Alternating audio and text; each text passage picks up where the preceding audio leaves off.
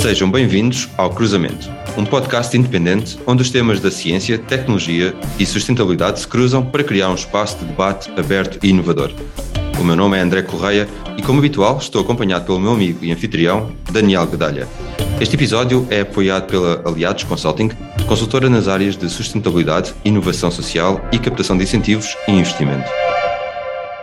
Olá e bem-vindos. No episódio de hoje, escolhemos uma indústria que não é óbvia para encaixar nos parâmetros da ciência, tecnologia e sustentabilidade. É a indústria tabaqueira. O podcast Cruzamento pretende também alargar horizontes e procurar trazer perspectivas diferentes e, por vezes, controversas para o debate público. Assim, é com enorme prazer que temos hoje connosco Isabel Soares e desde já muito obrigado pela tua disponibilidade, Isabel. Muito obrigada eu, é um privilégio e um prazer estar aqui hoje convosco. Obrigado, Isabel. Começar, para quem nos ouve, em 30 segundos, quem é Isabel Soares? Eu sou uma sonhadora uh, e acordo todos os dias com a missão de criar um mundo melhor para os meus filhos, o Francisco de 13 anos e a Teresa de 10, e que dediquei parte da minha vida, praticamente 18 anos, a comunicar saúde na, na, na Associação Portuguesa da Indústria Farmacêutica, que me permitiu contribuir, por um lado, para afirmar a indústria farmacêutica em Portugal e, por outro, a colocar as preocupações das pessoas com doenças no centro do sistema sistema de saúde, um trabalho de que me orgulho muito. Mais recentemente mudei-me, eh, e precisamente há três meses, para a indústria do tabaco, também com este sonho de poder continuar a contribuir para a saúde das pessoas através das soluções de risco de nocividade que já existem, que estão disponíveis no mercado e através da comunicação, aquilo que sei fazer, criar e construir novos caminhos rumo a uma transformação profunda desta indústria e procurando a continuar, a dar continuidade ao meu trabalho de criar valor para a economia, para a sociedade e para as pessoas. Isabel, e a indústria do tabaco não é propriamente a indústria onde a ligação com a ciência é mais óbvia. Contudo, é uma indústria que tem desenvolvido um trabalho científico muito intenso e também muito alavancado pelos avanços tecnológicos. Podes dar alguns exemplos desta aposta desta indústria no trabalho científico? Sem dúvida, estou consciente que serão poucos os nossos ouvintes que conhecem esta ligação da Philip Morris à, à ciência. Aliás, uma empresa que está tradicionalmente ligada à produção e comercialização de tabaco e também à mundialmente conhecida marca de cigarros, a Marlboro.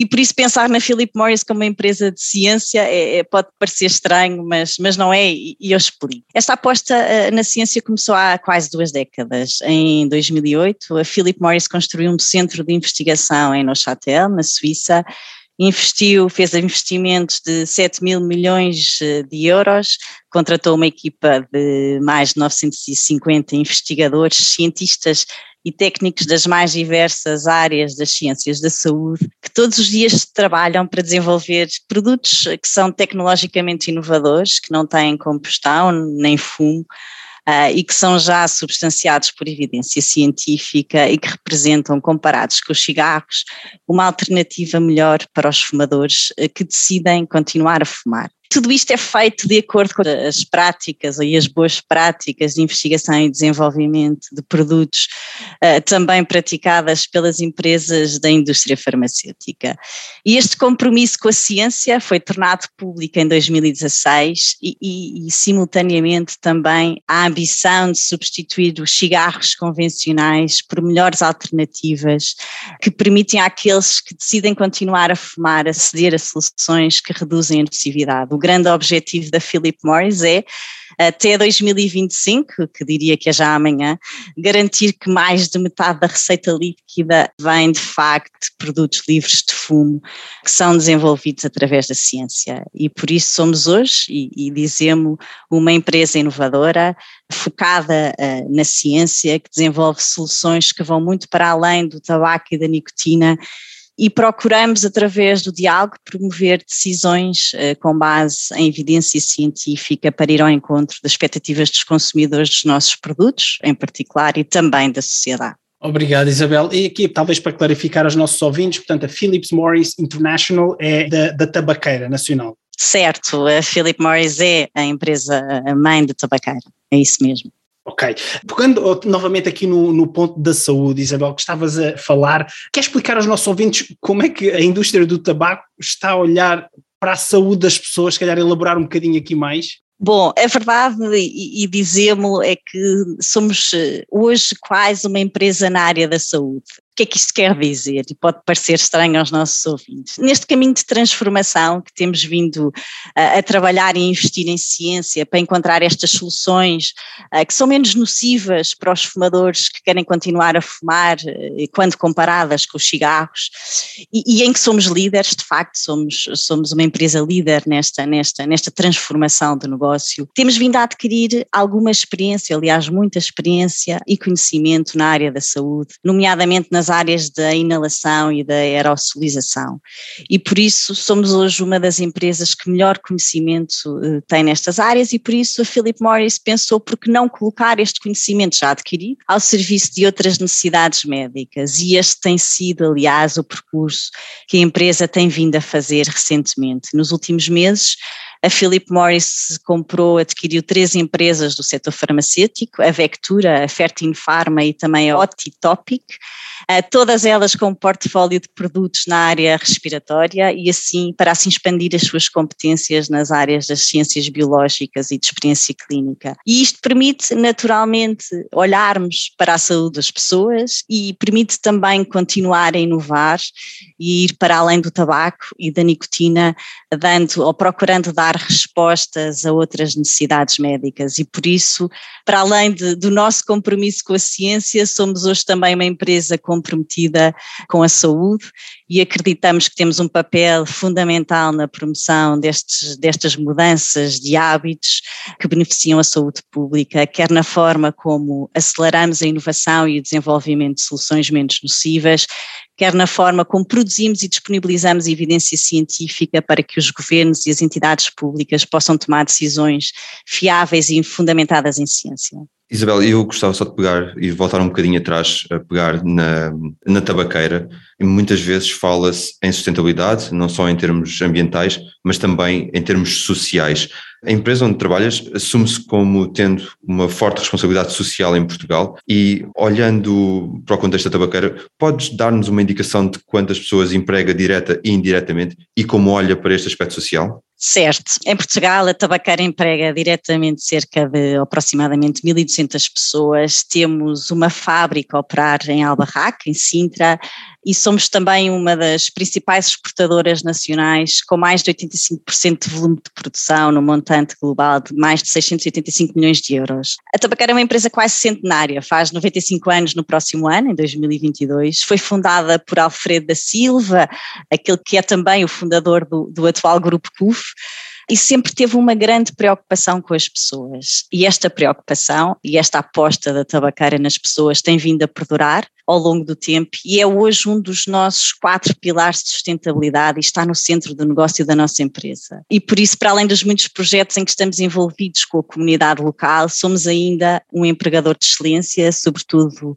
em matéria social, como dizias, eh, mas também em matéria de igualdade e diversidade. A seleção das nossas pessoas é feita independentemente do género, da etnia, da religião ou da idade, e em Portugal temos mais de 28 nacionalidades diferentes e falamos mais de 20 idiomas, o que é de facto extraordinário, eu diria.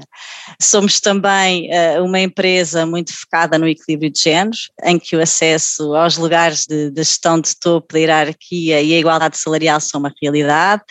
Dizer-vos que 44% dos cargos de gestão são já hoje ocupados por mulheres e que a Tabaqueira uh, é a primeira empresa em Portugal a adquirir a certificação de igualdade salarial uh, que garante remuneração entre homens e mulheres iguais uh, para iguais funções. E, portanto, é de facto, sem dúvida, uma empresa exemplar e que cedo percebeu que, esta, que alcançar esta igualdade de género no mundo dos negócios não beneficiaria apenas as mulheres, mas fortaleceria também as empresas e a sociedade. Isabel, falamos em pessoas, neste caso também os trabalhadores, mas de uma forma geral, pessoas, e já falámos em saúde, em perguntas anteriores, e, e, e deste aqui alguns elementos relacionados com a tecnologia. Agora, olhando também para a tecnologia em si e na indústria do tabaco, como é que ela tem contribuído de forma positiva para melhorar a vida das pessoas, Isabel?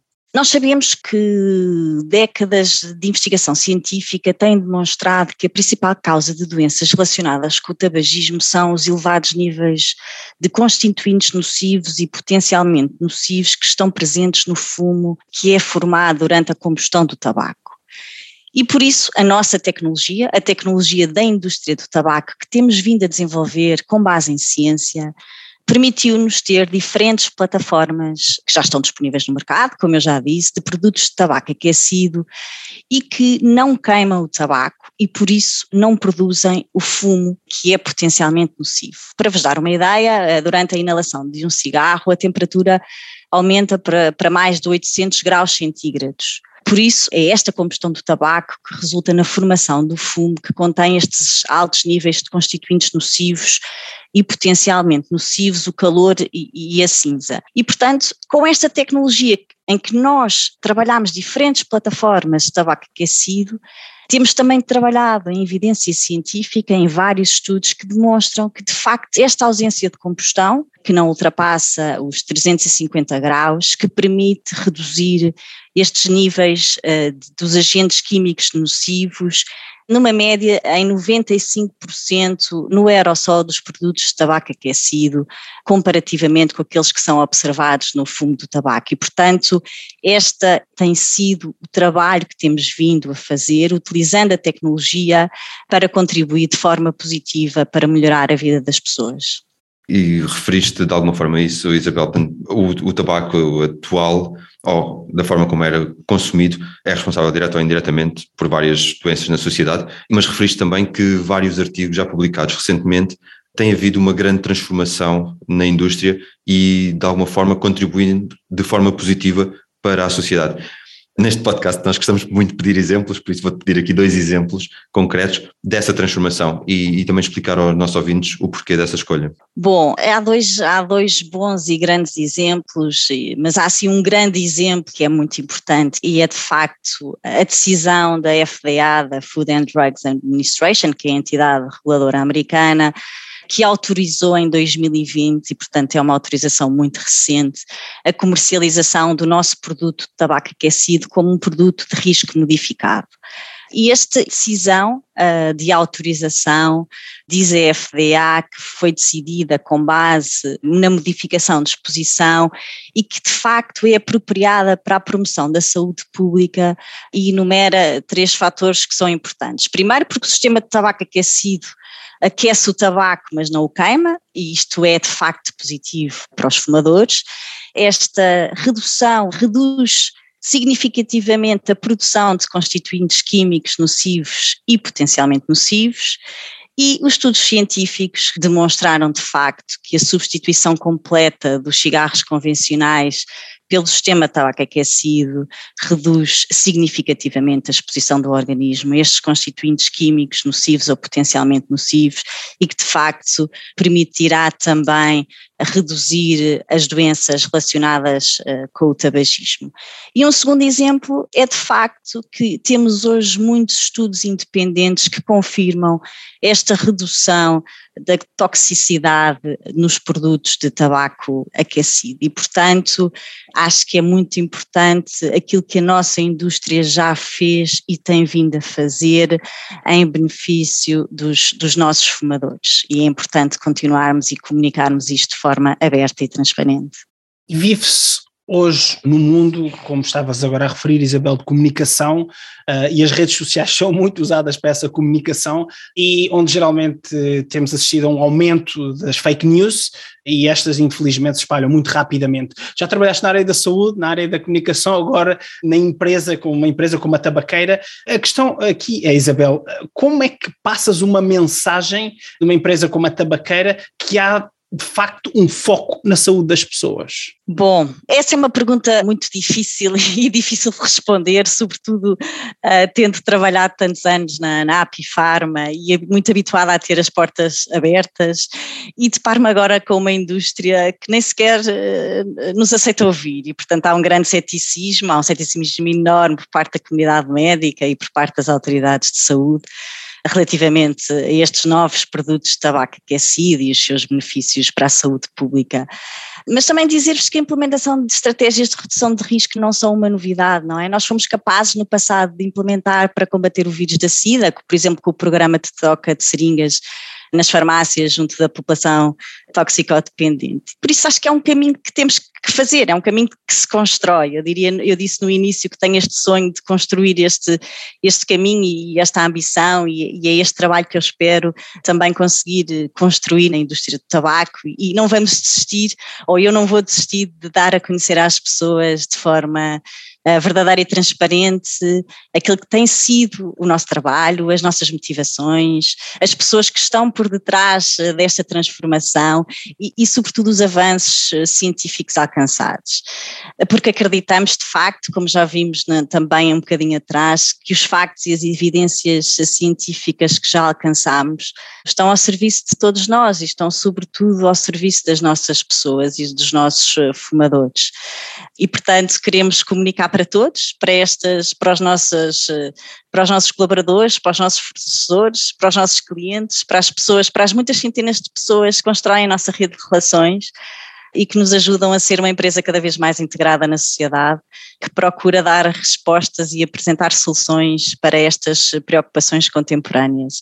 Dizer-vos que a OMS estima que em 2025 ainda tenhamos, devido ao aumento demográfico, cerca de mil milhões de fumadores e, portanto, nós temos uma responsabilidade muito grande enquanto empresa de comunicar todos estes nossos avanços eh, científicos com informação fidedigna, verdadeira e credível e não vamos desistir de lhes comunicar toda a informação para que eles possam fazer de facto escolhas uh, racionais e ao mesmo tempo também continuarmos este nosso trabalho para conseguirmos colaborar com todos os nossos parceiros, incluindo as autoridades de saúde, para que em conjunto possamos encontrar novas abordagens de saúde pública para o controle do tabagismo e que passem também por estas abordagens de risco reduzido. E por isso dizer-vos, e, e, terminar esta vossa pergunta, dizer-vos que de facto para muitas empresas este passo de comunicar abertamente para o exterior e para a comunidade alargada pode parecer pouco ambicioso, mas para nós, eh, como imaginam, este é um passo gigante e não vamos desistir de o fazer.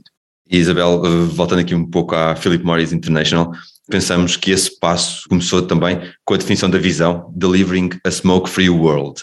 Esta é uma visão arrojada para uma organização que conta com uma longa história relacionada com a produção e venda de tabaco. Mostra também que a PMI está a reinventar-se.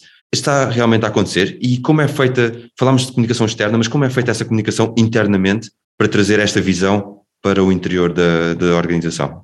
Eh, de facto, o propósito da Philip Morris Internacional é construir um futuro melhor uh, e livre de fumo e para alcançá-lo temos de ir muito mais além do nosso negócio, temos de olhar para o mundo e, e transformá-lo transversalmente e naturalmente que esta transformação não se concretiza sem aquilo que é essencial, que são as nossas pessoas.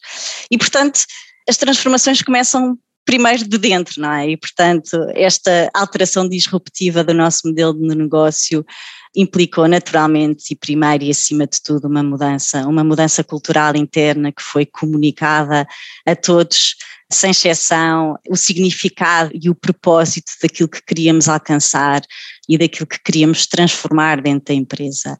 E por isso foi este conhecimento de causa e esta certeza de fazerem parte de um movimento que é altamente transformador, que foi essencial para motivar todas as equipas a nível mundial também em torno deste objetivo. E por isso as nossas pessoas são hoje e assumem-se hoje como grandes embaixadores desta transformação e são os primeiros a acreditar e a comunicar este nosso propósito e esta visão para o mundo. Uh, somos 71 mil pessoas a nível mundial e por isso somos muitos a espalhar a palavra da, da nossa transformação pelo mundo. E nesta segunda série, Isabel, uh, infelizmente estamos a aproximar-nos do, do, final do episódio, focamos no cruzamento em três elementos entre a ciência, tecnologia e sustentabilidade. Agora aqui uma pergunta olhando para o futuro. Se falássemos com a Isabel daqui a 10 anos, como é que ela nos descreveria a mudança que estas três áreas trouxeram ao mundo e porquê? Eu acredito muito que daqui a 10 anos uh, tenhamos uh, sido já capazes de afirmar a nossa ciência, a nossa tecnologia e o nosso contributo para a sustentabilidade e assim acabar com este estigma que existe de que a inovação científica financiada por uma empresa de tabaco não pode ser uh, sequer confiável ou de interesse público e que por isso tem de ser deixada de lado.